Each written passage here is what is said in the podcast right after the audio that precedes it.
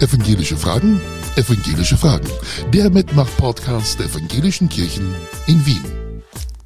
Ja, herzlich willkommen zu unserer neunten Folge von Evangelische Fragen. Mein Name ist Bernd Kratze und ich stehe hier im H3 Podcast Studio. In unserer heutigen Sendung habe ich zwei großartige Frauen zu Gast. Einmal die evangelische Leitung der Telefonseelsorge Wien, Carola Hochhauser. Liebe Carola, herzlich willkommen und schön, dass du da bist. Danke und danke für die Einladung. Und dann, liebe ZuhörerInnen, jetzt müssten wir alle ganz stark sein. Ich bin letztens durch einen Zufall draufgekommen, wir sind nicht allein. Das Gerücht hat sich bestätigt, es sind nicht alle Menschen in Österreich evangelisch. Und deswegen freue ich mich, dass wir in der neunten Folge von Evangelische Fragen erstmals Besuch von unserer Schwesterkirche haben. Herzlich willkommen, Antonia Kesselring, Leiterin der Telefonseelsorge der Erzdiözese Wien. Liebe Antonia, schön, dass du da bist und ich darf dich bitten, teste, ob unser Equipment auch ökumenisch ist. Oh nein, eine Katholikin. Ja. Aber danke für euren Gastfreundschaft. Ich freue mich, dass ich da sein kann. Schön, dass du da bist. Wie ihr merkt, unser Thema heute ist die Telefonseelsorge. Ich danke unseren ZuhörerInnen für die 20 Fragen und freue mich schon auf eure Antworten.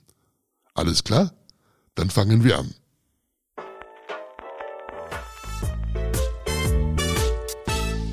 Der Knut fragt, stimmt es, dass die Telefonseelsorge auch eine ursprünglich evangelische Idee war, so wie der Adventkranz? Lieber Knut, du bist sehr gut informiert. Es war eine protestantische Idee. 1892 ist die Idee zum ersten Mal in New York aufgekommen und dann 1953 in England. Da hat ein anglikanischer Pfarrer einen Zeitungsinserat aufgegeben und den Menschen angeboten, wenn sie in Problemen sind, mögen sie sich bitte an ihn wenden. Besonders war es gedacht für Suizidprävention, also wenn die Leute einfach des Lebens müde waren. 1965, dann in Wien, hat die evangelische Kirche gemeint, es wäre gut, so eine Nummer über die Feiertage, über die Weihnachtsfeiertage zu haben für einsame Menschen. Und 1967 dann ist die Telefonseelsorge in Wien ökumenisch geworden, weil klar war, alleine schaffen das die Evangelischen nicht und alleine schaffen das auch die Katholischen nicht. Die Frieda fragt, woher weiß ich, ob mein Problem wichtig genug ist, um bei der Telefonseelsorge anzurufen? Gibt es da irgendwelche Anzeichen? Die MitarbeiterInnen dort haben ja auch nicht für alle Zeit, oder? Liebe Frieda, wir telefonieren ja nicht mit Problemen, sondern wir begegnen Menschen am Telefon. Und deswegen soll bitte jeder herzlich eingeladen, sich eingeladen fühlen, dass er bei uns anruft. Und wir werden ja dann sehen, wohin das geht mit uns beiden, wenn du oder jemand anderes anruft. Natürlich haben wir nicht alle Zeit der Welt, aber wir haben Zeit für jeden, der uns braucht. Die Regine fragt, gibt es bestimmte Zeiten, wo es vermehrt zu Anrufen kommt? Ja, und zwar in den frühen und mittleren Abendstunden, wenn die Menschen von der Arbeit nach Hause kommen und sich so den Arbeitstag durch den Kopf gehen lassen und Fragen, Ideen, Gedanken auftauchen, die sie einfach austauschen möchten. Der Franz fragt, was ist die häufigste Sorge, die Sie am Telefon hören? Also wir haben so die klassische Dreiteilung bei uns ist immer, es gibt einmal ein Drittel der Menschen ruft an, weil sie einsam sind und niemanden haben, mit dem sie sprechen können. Manchmal sogar sind wir die ersten am Ende eines langen Tages mit die erste richtige Person, die der Anrufer jetzt hört und mit der er spricht. Das ist einmal das eine. Das zweite ist genau das Gegenteil oder auch nicht. Menschen, die in Beziehungsschwierigkeiten sind. Also Menschen, die Probleme haben mit ihrem Umfeld, Arbeit, äh, Familie, Eltern mit ihren Kindern, Kindern mit ihren Eltern, mit dem Partner natürlich ganz häufig oder auch Nachbarstreitigkeiten. Also Beziehungsschwierigkeiten ist das zweite. Und das dritte sind Menschen, die psychische Probleme haben, weit gefasst gesagt. Also eine psychiatrische Diagnose haben, vielleicht ein bisschen eine verschobene Wahrnehmung oder einfach schwer depressiv sind. Der Herr Berger fragt, ich finde diesen Arbeitsbereich sehr interessant. Gerade in Zeiten von Corona sind erfahrene MitarbeiterInnen in der Seelsorgearbeit am Telefon Gold wert. Haben Sie seit Beginn der Pandemie einen Anstieg der Anrufe verzeichnet? Wie hat sich die Pandemie auf Ihre Arbeit ausgewirkt? Ich freue mich schon sehr auf die Sendung mit Ihnen. Lieber Herr Berger, ich bin eigentlich kein Zahlenmensch, aber ein paar Zahlen habe ich im Kopf. Und ich kann Ihnen sagen, es sind die Telefonanrufe pro Tag gestiegen, ungefähr um 30 Prozent. Hatten wir vor 2020, März 2020, ungefähr 100 Anrufende pro Tag, sind es jetzt 130. Es hat sich auf die Telefonseelsorge sehr wohl auch ausgewirkt, weil wir hatten vor März 2020 vier Tage die Woche, zwei Stunden lang einen Chat, einen Sofortchat. Da haben Leute einfach über unsere Website einsteigen können und zum Chatten anfangen können. Den Chat haben wir hochgefahren und der Chat wird sehr genützt. Wir sind mittlerweile so weit, dass wir pro Tag, also sieben Tage die Woche, acht Stunden Chat von 16 bis 22 Uhr Chats anbieten. Das sind Live-Chats, Sie können eben einfach einsteigen und es ist eine Kollegin, ein Kollege da und kommt mit Ihnen per Chat in Kontakt.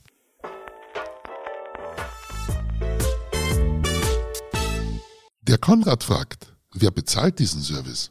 Diesen Service bezahlen die evangelischen Christen und die katholischen Christen mit ihrem Kirchenbeitrag. Das heißt, wir werden von der Erzdiözese Wien und von der evangelischen Superintendentur finanziert, und zwar vollständig bis auf die Notrufnummer.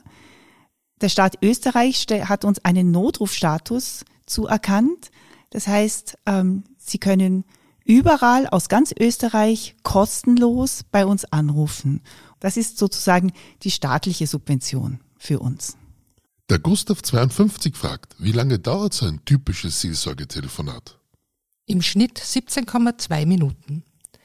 Aber es gibt Telefonate, die sind kürzer, drum der Schnitt, und auch viel, viel länger. Ein so ein typisches Telefonat dauert, solange es dauert und solange es dauern darf. Da passt die Frage von Emily drauf. Wie lange war Ihr längstes Gespräch? Eineinhalb Stunden. Eineinhalb Stunden. Aber auch schwierig, sich so lang zu konzentrieren, oder? Eineinhalb Stunden. Also ich sage immer eineinhalb Stunden. Es muss immer einen guten Grund haben, dass ein Gespräch länger als 45 Minuten braucht, weil man sich ja konzentrieren muss, man muss sich fokussieren und zwar nicht nur ich, sondern auch die Person, die anruft. Und das sinkt dann manchmal, gibt so einen Moment, wo dann irgendwann die Aufmerksamkeit langsam wegdriftet. Aber in Einzelfällen und wenn es eben einen guten Grund dafür gibt, dann dauert ein Gespräch eben länger. Jetzt muss ich kurz nachfragen. Da ist man ja danach wirklich müde, oder?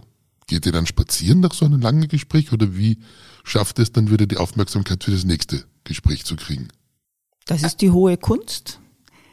Ähm, unsere Mitarbeiter sind schon angehalten, dass sie einmal kurz durchschnaufen nach einem schweren Gespräch und sich ein Glas Wasser holen oder ein paar Süßigkeiten und das nächste Telefonat nicht nehmen und ein bisschen warten oder die Anrufe, wenn sie allein sind, auf die Warteschleife gehen lassen. Aber grundsätzlich ist es so, dass ich einen Dienst lang durchtelefoniere und mich danach entlaste. Und es ist auch so, wir sind eine Stelle und wir telefonieren von der Stelle aus. Also wir telefonieren als Telefonseelsorgerinnen und Telefonseelsorger nicht von zu Hause aus. Das ist auch total wichtig. Und wir haben eine wunderbare Kaffeemaschine. Dann kommen wir zur neunten Frage. Ich telefoniere viel mit Freunden, schreibt die Maggie. Die rufen immer an, wenn sie Probleme haben und wir reden dann, manchmal stundenlang. Ich finde es urschwierig, dann ein Ende zu finden. Manchmal bin ich schon so müde, dass ich fast am Telefon einschlafe. Haben Sie da einen Tipp für mich, wie ich das Gespräch beenden kann, ohne dass ich meinen Freund in das nächste Loch stoße? Liebe Maggie, ähm, ich bin ja fest überzeugt, dass du schon viel früher spürst, dass es dir zu viel wird. Wenn jemand schon zu lange telefoniert, merke ich das normalerweise. Man wird ein bisschen unruhig, man fängt an, zum Beispiel mit den Füßen hin und her zu schwingen, man bewegt sich ein bisschen im Sessel, man fängt an, kleine Männchen auf ein Papier vor sich zu kritzeln. Das sind alles Anzeichen, dass ich mich nicht, dass ich nicht mehr ganz da bin für diesen Menschen, sondern dass ich langsam raus will. Und bei uns in dieser einjährigen Ausbildung, die wir haben, üben wir und lernen wir, und das ist wirklich schwierig für Menschen, die liebevoll und empathisch sind, üben wir und lernen wir, auf diese Anzeichen zu achten und irgendwann rückzumelden und zu sagen, du, ich merke, ich kann mich jetzt da nicht mehr konzentrieren. Ich höre, wie wichtig das für dich ist und ich höre auch deine Not, aber ich merke bei mir, ich bin nicht mehr ganz da. Lass uns eine Pause machen und lass uns später nochmal telefonieren. Danke für diesen wertvollen Tipp. Edith fragt, was war für Sie das schönste Telefonat? Liebe Edith, das schönste Telefonat für mich war, dass ich nicht selber geführt habe. Es war ein Nachtdienst und es war dieses zuerst erwähnte anderthalb Stunden Gespräch. Es war eine anrufende Person, die einfach nicht mehr konnte und nicht mehr wollte und des Lebens müde war. Und wir haben sehr intensiv gesprochen, sehr gut gesprochen. Und ich habe mich dann verabschiedet mit der Frage, der Bitte, ob die Person vielleicht einfach am nächsten Tag rückmelden kann, ob sie durch diese Nacht gekommen ist. Und ich habe den nachfolgenden Kolleginnen und Kollegen Bescheid gesagt und gesagt, es kann sein, dass noch jemand anruft und eine Nachricht hinterlassen will. Und als ich das nächste Mal in den Dienst gekommen bin, habe ich eine Nachricht vorgefunden, da ist drauf gestanden, vielen Dank, ich bin gut durch diese Nacht gekommen. Das war mein schönstes Telefonat. Bevor wir zur nächsten Frage kommen, hätte ich noch eine Bitte an unsere ZuhörerInnen. Wir freuen uns über jede Frage, die reinkommt. Bitte macht weiter. Im nächsten Podcast steht uns Pfarrerin Julia Schnitzlern zur Verfügung und sie beantwortet wieder 20 Glaubensfragen, wie zum Beispiel, wie war das mit dem Brot und den Fischen oder hat Jesus wirklich heilen können? Im Podcast Nummer 11 geht es um den allzeit beliebten Kirchenbeitrag. Der Geschäftsführer des Wiener Verbandes und eine Mitarbeiterin werden uns einen Einblick in ihre Arbeit geben. Ihr habt Fragen dazu? Dann bitte schickt sie mir über Facebook, Instagram oder über unsere Website evangelische-fragen.at. Danke für eure Mitarbeit.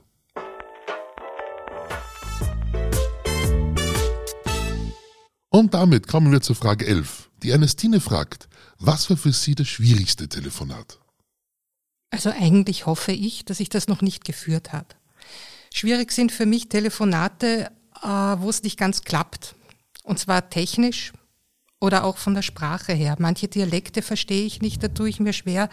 Und dann zu sagen, auch dem, manches Mal den Mut zu haben, zu sagen, bitte rufen Sie später noch einmal an, es haut irgendwie nicht hin, die Verbindung haut nicht hin, ohne den anderen zu verletzen. Das empfinde ich als schwierig. Wie geht's dir? Ein schwieriges Telefonat erinnere ich mich, wo die Person die ganze Zeit heftigst geweint hat und immer wieder was gesagt hat und ich habe es nicht verstanden. Ich habe es einfach nicht verstanden. Und auch wenn ich gebeten habe, bitte können Sie das noch einmal sagen, ich habe Sie leider nicht verstehen können, kam wieder ein heftiges Schluchzen und es scheint so, dass die Person irgendwann mal, dass es ihr dann irgendwann besser ging. Aber für mich war das sehr unbefriedigend. Ja. Ja, das ist es, gell? wenn man ja. unbefriedigt zurückbleibt. Genau. Maria fragt, ist die Leitung der Telefonseelsorge auch manchmal besetzt, weil alle Apparate belegt sind? Oder ist die Leitung immer frei? Die Leitung ist immer frei, aber die Person am anderen Ende nicht immer. Das heißt, es kann gut passieren, dass gerade ein Gespräch geführt wird auf allen Leitungen und dann kommt man auf die Warteschleife und da kann man drin bleiben und sobald das Gespräch aufhört, wird das nächste Gespräch dann angenommen. Der Peter fragt, ich habe zwar selbst noch nie dort angerufen, aber ich habe schon so viele gute Sachen gehört, dass das Telefonieren echt was bringt. Vor allem haben mir Menschen von nächtlichen langen Gesprächen erzählt. Wie kann man da denn mitarbeiten? Ich finde, Sie machen eine echt sinnvolle Arbeit. Vielen Dank. Zur Mitarbeit. Bei uns braucht man einen einjährigen Ausbildungskurs, um mitarbeiten zu können. Ähm, das sind ungefähr 160 Stunden. Der beginnt regelmäßig im Jänner und endet im Dezember. Gleichzeitig beginnen sie auch zuzuhören, wenn erfahrene Kollegen telefonieren. Und in einem zweiten Schritt beginnen sie dann selber zu telefonieren und ein erfahrener Kollege, eine erfahrene Kollegin hört ihnen zu und bespricht es nachher mit ihnen. Es werden ganz viele Themen abgehandelt wie Krisenintervention, Suizid, Schwierigkeiten in Beziehungen, psychische Erkrankungen. Aber Wichtig ist vor allem, dass wir die Menschen aufmerksam machen auf ihre, auf sich selber, auf ihre eigenen Gefühle und ihre eigene Person. Weil am Telefon habe ich kein Werkzeug außer mich selber. Und wir gehen eben auch davon aus, wir behandeln eben nicht ein Problem, wir sind keine Ärzte, sondern wir begegnen Menschen. Und das heißt, dieses, diese meine Person muss ich kennen und da muss ich auch gut drin wohnen. Ja, das ist einmal das Wichtigste. Also wenn ich mich jetzt irgendwie bereit fühle, so etwas machen zu wollen, wie melde ich mich bei euch? Telefonseelsorge at edw.or.at oder unsere Homepage www.telefonseelsorge.at. Dort schauen, Wien anklicken und das Bewerbungsformular ausfüllen. Wir haben sehr viele Anfragen, oft jeden Tag eine zur Mitarbeit und können nicht alle Menschen auf einmal ausbilden. Das heißt, wir führen dann im September Auswahlgespräche und im Jänner beginnt dann der Kurs. Aber herzlich gern bewerben Sie sich. Wir freuen uns vor allem über evangelische Christen und Christinnen, da die sind naturgemäß in Österreich immer weniger und da brauchen wir noch viel mehr davon. Die Nixe fragt, wie sind die Nachtdienste? Telefoniert man da durch? Die Nachtdienste sind toll. Die Nachtdienste sind ein Erlebnis. Und mir kommt dann oft, wenn ich am Telefon in der Nacht sitze, so die Liedstrophe oder die Zeile in den Sinn, alles schläft, einsam wacht. Man kommt den Menschen total nahe. Und wenn ich einen Nachtdienst mache, muss ich schauen, dass es mir selber gut geht auch. Ich ziehe mich bequem an. Ich kaufe mir eine ungesunde Jause, dass ich gut durch diese Nacht komme und die Menschen, die anrufen, gut begleiten kann. Und ja, man telefoniert manchmal wirklich durch. Das ist dann sehr anspruchsvoll, weil es eben gerade nachts oft auch sehr intensive Gespräche sind. Und das Spannende finde ich auch, wie begrüßt man die Menschen in der Nacht? Wenn man Telefon abnimmt und sagt Telefonseelsorge, gute Nacht, ist auch manches Mal muss man nachdenken, was man sagt. Und was sagt ihr? Telefonseelsorge Notruf oder Telefonseelsorge Guten Abend oder in den frühen Morgenstunden Telefonseelsorge Guten Morgen. Die Sabine fragt, wie kommen Sie persönlich damit zurecht, so viele Sorgen zu hören? Wie kommt man als Kummerkasten damit klar? Ist man dann nach einem Dienst nicht voll mit Sorgen und ohne Freude? Also ich komme aus einem Dienst raus und bin voller Dankbarkeit, dass es mir so gut geht, dass ich mich bewegen kann, dass ich Menschen in einem, meinem Umfeld habe, die mich tragen und die mir eine Ressource sind und dass ich keine finanziellen Probleme habe, dass ich einen tollen Job habe. Also es sind so zwei Seiten. Das eine ist, wir üben in der Ausbildung immer wieder wahrzunehmen, das bin ich und das bist du. Das sind deine Sorgen, vor denen habe ich großen Respekt und das berührt mich sehr. Aber ich, Antonia, lebe ein gutes Leben und habe andere Sorgen und Probleme. Also diese Unterscheidung. Und das ist schon mal sehr hilfreich.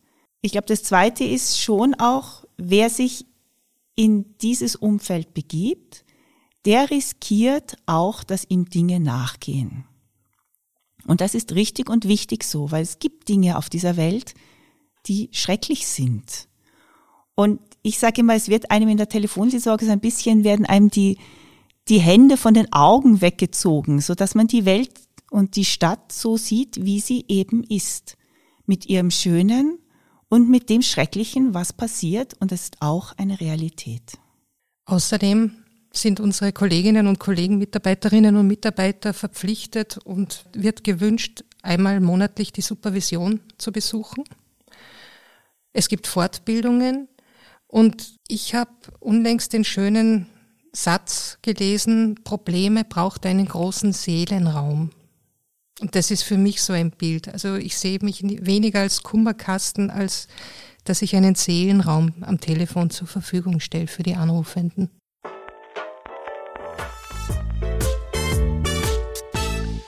Fred95 fragt, wer sind denn da am Telefonhörer bei der Telefonseelsorge?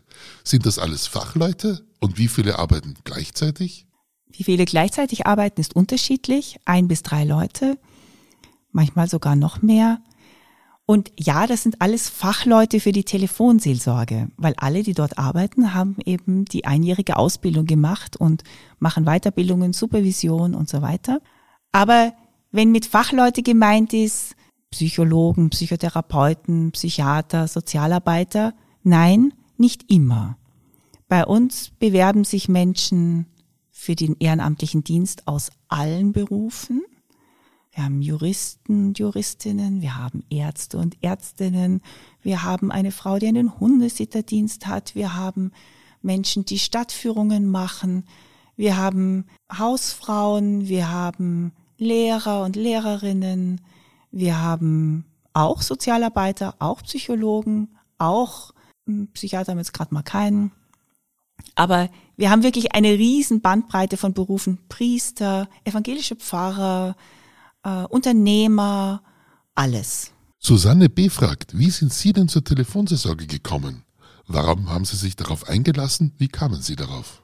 Ich habe einen Aufruf gelesen in der Zeitung von der Evangelischen Superintendentur Wien 2003 und mich hat angesprochen, dass dabei gestanden ist Ausbildung.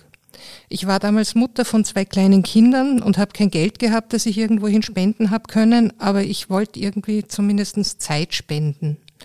Und war dann sehr froh und dankbar, dass ich genommen worden bin und habe 2004 die Ausbildung gemacht für Ehrenamtlichkeit, war in diesem gleichen Jahr auch schwanger und habe kennengelernt und erleben dürfen, wie die Telefonseelsorge arbeitet, weil es hätte auch sein können, dass sie gesagt haben, na, schwanger braucht man nicht, geht nicht, hat kein, weiß ich nicht, passt einfach nicht ans Telefon oder ist zu riskant oder so. Und sie haben mich behalten und ich telefoniere noch immer gerne und mit Freude, nicht immer mit Spaß, aber immer mit Freude. Ich bin 1992 nach Wien gekommen, nach einer sehr turbulenten Kindheit, wo ich in vielen Ländern gelebt habe und meine Großmutter war 35 Jahre in der Telefonseelsorge München. Und ich war ein bisschen verstört, habe äh, Theologie studiert, äh, habe auch gedacht, ich kann gut zuhören, weil ich nicht Nein sagen konnte. Und dann wollte ich auch bei der Telefonseelsorge mitarbeiten und habe die Ausbildung gemacht und habe dort sehr viel gelernt, unter anderem Nein sagen. Und habe das dann acht Jahre ehrenamtlich gemacht, bevor ich dann einen anderen Beruf ergriffen habe. Und jetzt bin ich seit 2020 rechtzeitig zur Pandemie wieder zurückgekommen. Anonym fragt, kann man sich bei euch auch melden, wenn man Geld braucht? Kann man, aber es macht eigentlich wenig Sinn. Die Kerstin fragt, wie kann man eure großartige Arbeit, die mir schon zweimal sehr geholfen hat, unterstützen? Ah, da gibt's ganz viele Möglichkeiten. Einmal bekannt machen. Die Telefonseelsorge ist immer noch zu wenig bekannt und es ist gut und wir wünschen uns das sehr, dass die Nummer immer noch bekannter wird, weil ich glaube schon, dass das auch Leben rettet. Dann natürlich Mitarbeit ist immer eine gute Möglichkeit, erfordert aber viel Zeit. Das will immer gut vorher überlegt werden, viel Zeit und Energie. Und nicht zuletzt Geld stoßen wir auch nicht von der Tisch- oder Kontokante. Und man findet die Kontonummer wahrscheinlich auf der Website. Genau, das tut man. Wollen wir noch einmal ganz kurz die Telefonnummer durchsagen, weil das haben wir auch noch nicht gemacht? 142. 142 und durch solche Rückmeldungen. Also über solche Rückmeldungen freuen wir uns sehr, Kerstin. Ja, und damit sind wir schon bei der letzten Frage. Was wäre euer größter Wunsch für die Telefonseelsorge im Jahr 2022? Eigentlich, dass weniger Menschen anrufen, weil es ihnen gut geht. Ja, wir freuen uns, dass wir so gebraucht werden in der Pandemie und sehen gleichzeitig eben auch das Elend, was sich ausgebreitet hat. Wir freuen uns über jeden jungen Menschen, der anruft müssen aber gleichzeitig sagen, es haben es rufen seit der Pandemie immer mehr junge Menschen bei uns an und es zeigt auch die Not, in der gerade junge Menschen sind. Wir freuen uns und wir auf jeden, der anruft, aber natürlich wäre es noch besser, wenn diese Menschen nicht so unter Druck und Leid wären bisschen mit Augenzwinkern als Leiterinnen dieser Stelle freuen wir uns und wünschen uns für 2022, dass der Dienstplan gut gefüllt ist. Ja. Damit sind wir in unseren Fragen fertig. Habt ihr noch irgendetwas, was ihr noch unbedingt erzählen wollt, wo ihr denkt, die Information wäre noch gut, das haben wir noch zu wenig behandelt? www.telefonseelsorge.at. Dort ist unser Chat zu finden. Einfach auf den Button drücken und dort können Sie, kannst du ein Mail schreiben oder chatten, jeweils von 16 bis 22 Uhr. Ja, und das war's auch schon wieder. Liebe Carola, liebe Antonia, ich danke euch einerseits für diese spannenden und persönlichen Einblicke in eure Arbeit und dann danke ich im Namen der Menschen, die dort anrufen, dass ihr für sie da seid. Danke.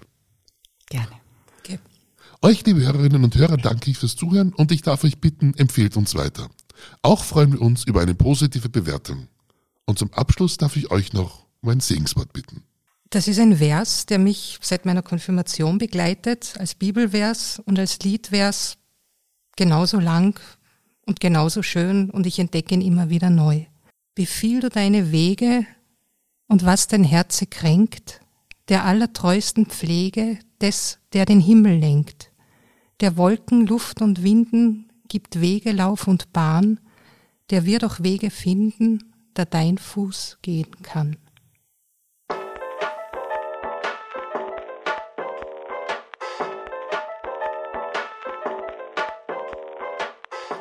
Und damit kommen wir zum Schluss.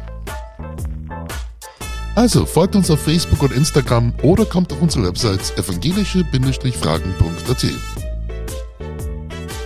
Lasst mich wissen, was euch interessiert. Ich freue mich über eure Nachrichten.